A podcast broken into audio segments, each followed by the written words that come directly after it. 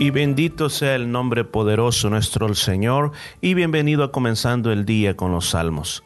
Hoy continuamos con nuestra exploración del Salmo número 69 que lo comenzamos desde el día de ayer que dijimos que se titula Una súplica urgente por ayuda en la dificultad. Y podemos ver a través de este salmo que el salmista David se encuentra a través de una situación bien difícil, así como usted y yo muchas veces nos encontramos. Y vamos a continuar a partir del versículo 14. Y dice, sácame del lodo, no sea yo sumergido, sea yo libertado de los que me aborrecen y de lo profundo de las aguas no me anegue la corriente las aguas, ni me trague el abismo, ni el pozo cierre sobre mi boca. Recuerde de que este es un cántico escrito de una manera poética, pero como lo decíamos el día de ayer, es tan precioso como describe lo que a veces nosotros sentimos en medio de los problemas. En primer lugar, el lodo, es bien difícil moverse en medio del lodo, inclusive, aunque no haya lodo profundo, pero si usted se llena los zapatos de lodo, es una incomodidad muy grande. Ahora, no solo habla del lodo, o sea, de las dificultades que tú piensas que puedes caminar, que puedes seguir adelante, pero eso te está trayendo muchos problemas, sino que el hecho también que te vas a sumergir, o sea, cuando dice sumergir, imagínese usted en los pantanos, aquellos pantanos en los cuales la persona entre más trata de salirse, se comenzaba a hundir en lo que más bien digamos unas arenas movedizas. Ahora, ¿qué es lo que está pidiendo David en ese momento? Que él sea libertado. ¿Libertado de quién? De los que le aborrecen y de lo profundo de las aguas. Mire, yo siempre he dicho esto, nosotros no podemos evitar de que siempre haya personas que nos estén tratando de hacer lo malo. Y la verdad las cosas que vivimos en un mundo donde si tú tratas de tener excelencia, vas a ser odiado por tener excelencia. Si tú no tienes excelencia, también vas a ser odiado por no tener excelencia. La verdad es que muchas veces pasan cosas en la vida que nosotros no podemos controlar. Pero lo más importante que siempre te digo, en medio de cualquier situación difícil, no es en realidad el problema el problema, sino que el problema somos nosotros. O sea, cómo nosotros vemos las circunstancias con las cuales nosotros estamos tratando. Por ejemplo, David está pidiendo que la corriente no se lo llegue, no se lo lleve, que el abismo no se lo trague, ni que el pozo cierre sobre mi boca. O sea, no quiere, no quiere quedar atrapado en una situación.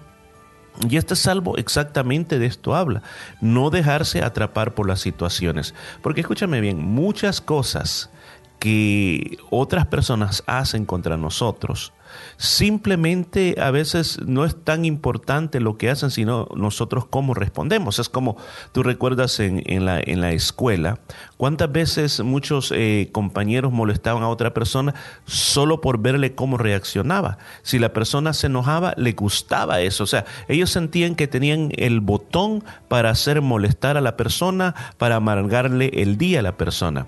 Yo creo que algo que la palabra está diciendo aquí es que nosotros no debemos dejar darle ese botón, ese control a otras personas. Cuando usted sienta que no sabe qué hacer, haga lo siguiente. Mire lo que dice el versículo 16. Dice, respóndeme Jehová porque benigna es tu misericordia. Mírame conforme a la multitud de tus piedades.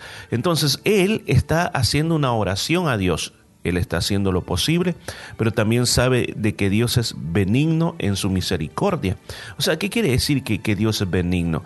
De que Dios está al cuidado de sus hijos, que Dios no dice, ok, vamos a ver cómo te portaste ahora, vamos a ver qué es lo que he estado haciendo últimamente, vamos a ver si tienes la culpa o no tienes la culpa, sino que Dios viene y responde porque dice que Él tiene multitud de piedades. O sea, ¿qué quiere decir eso? O sea, Dios no nos paga, lo que quiere decir esto, Dios no nos paga conforme a lo que nosotros somos o lo que hemos hecho, sino que Dios nos paga conforme a lo que Él es, conforme al amor que tiene, conforme a la gracia que tiene.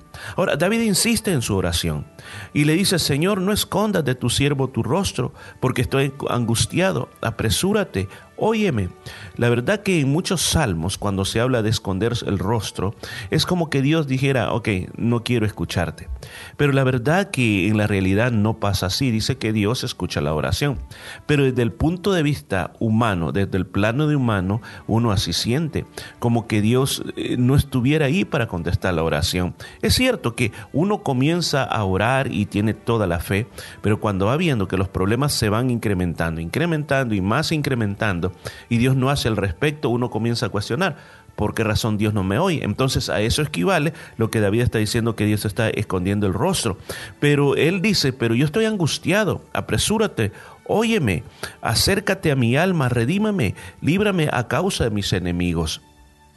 Yo creo que nunca está mal de que nosotros oremos por libertad, oremos por liberación ante estas circunstancias. Yo quiero decirle que siempre recuerde de que en realidad muchos de los problemas de este tipo con los que está hablando aquí David suceden porque también hay fuerzas enemigas. Recuerda lo que dice la palabra de Dios allá en el libro de Efesios capítulo 6, que nuestra lucha no es contra carne ni sangre, sino que nuestra lucha es contra huestes de maldades. O sea, los verdaderos enemigos no los podemos ver. O sea, el enemigo, Satanás y sus demonios, influencian a las personas para que nos hagan daño. Le aseguro que hay personas que podrían referir, yo no sé, pero esta persona me cae mal, pero yo no sé. Si me preguntan por qué me cae mal, yo no sé. O sea, influencias demoníacas que hacen que las personas se odien los unos a los otros. Entonces, ¿qué es lo que usted tiene que hacer? Aquí dice que hay que orar, que nuestra alma tiene que ser redimida, que el Señor la levante,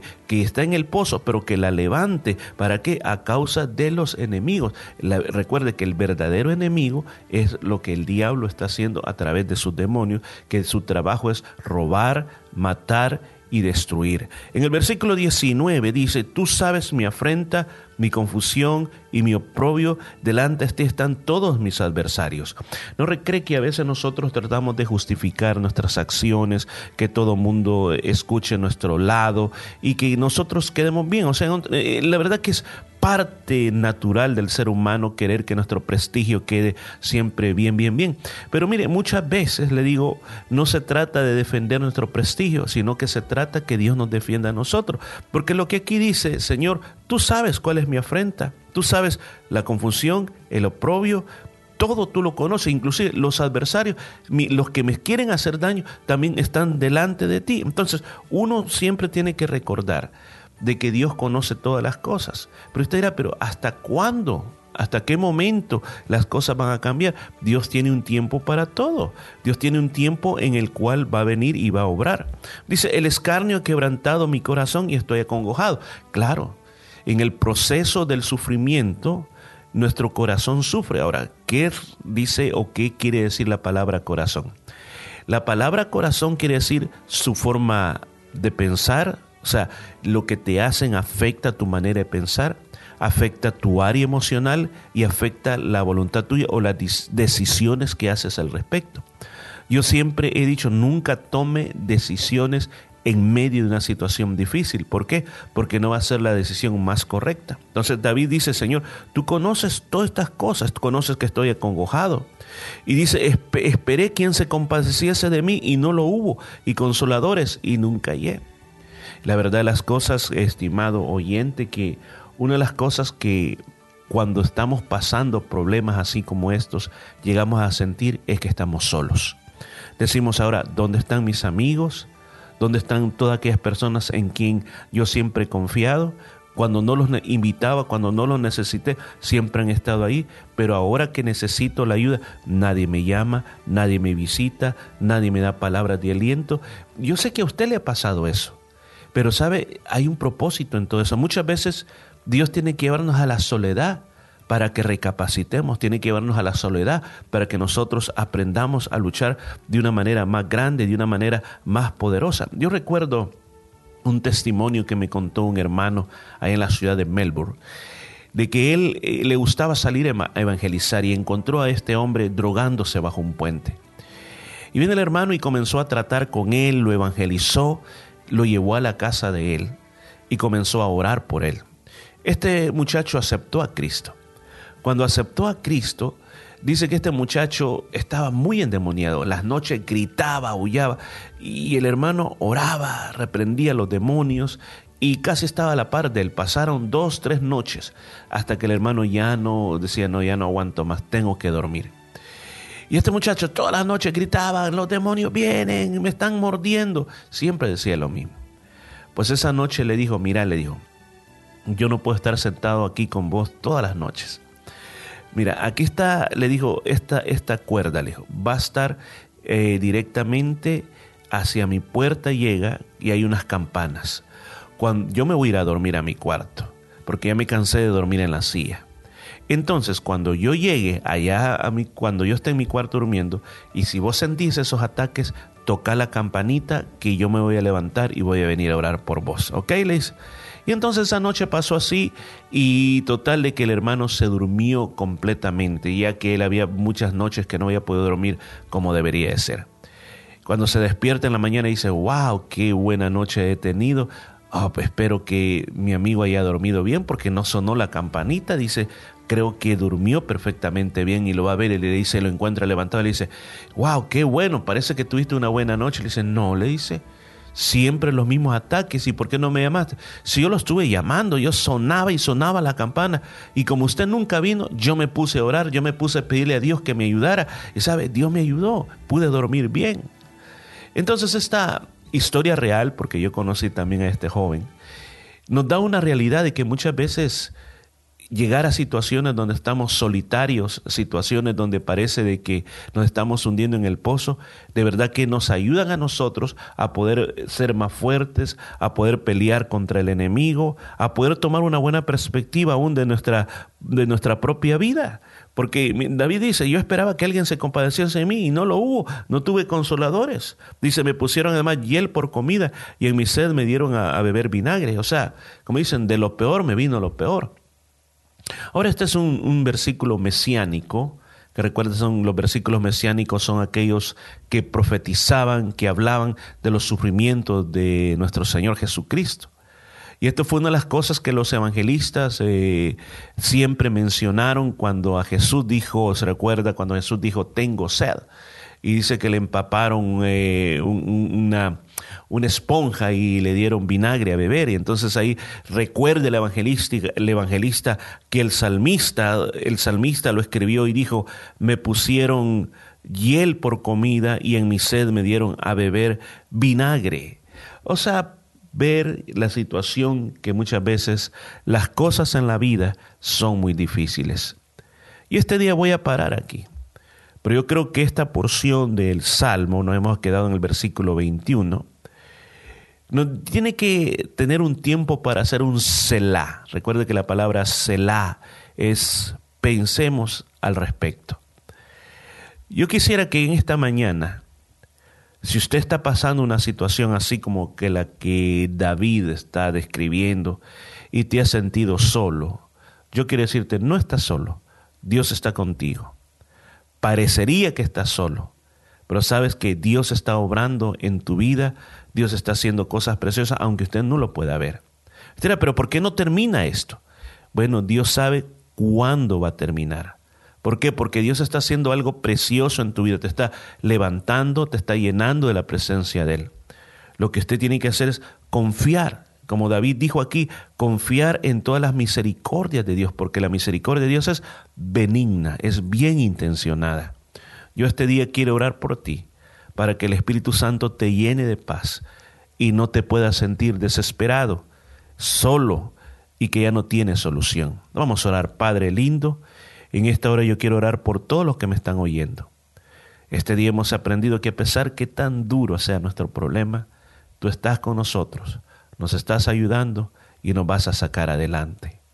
Padre, yo pido que tu Espíritu Santo venga sobre nosotros y nos ayude en cualquier situación difícil que estemos pasando. Lo pido en el nombre poderoso de Jesús. Amén y amén.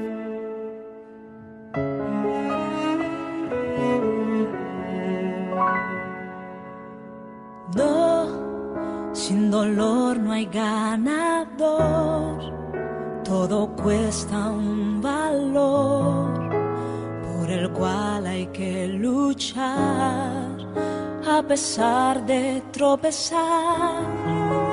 ¿De qué importaría ganar si fue tan fácil llegar a la meta y al final? ¿Qué más habrá? Sí, lo sé. A veces hay que ser golpeado para poder crecer y alcanzar un poco más de madurez, porque no habría forma de saber manejar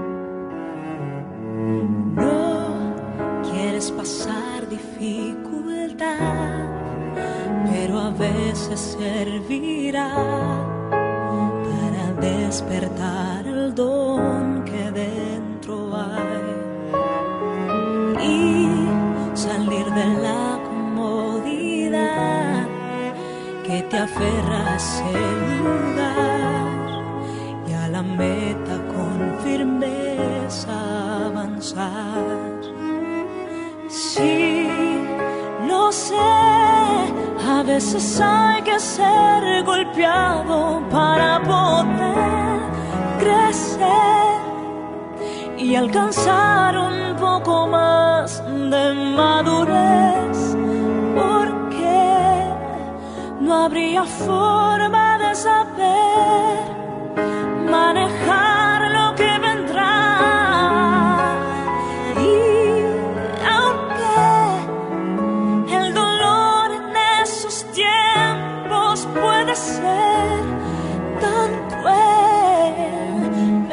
Dios no nos dejará permanecer allá más tiempo del que podamos.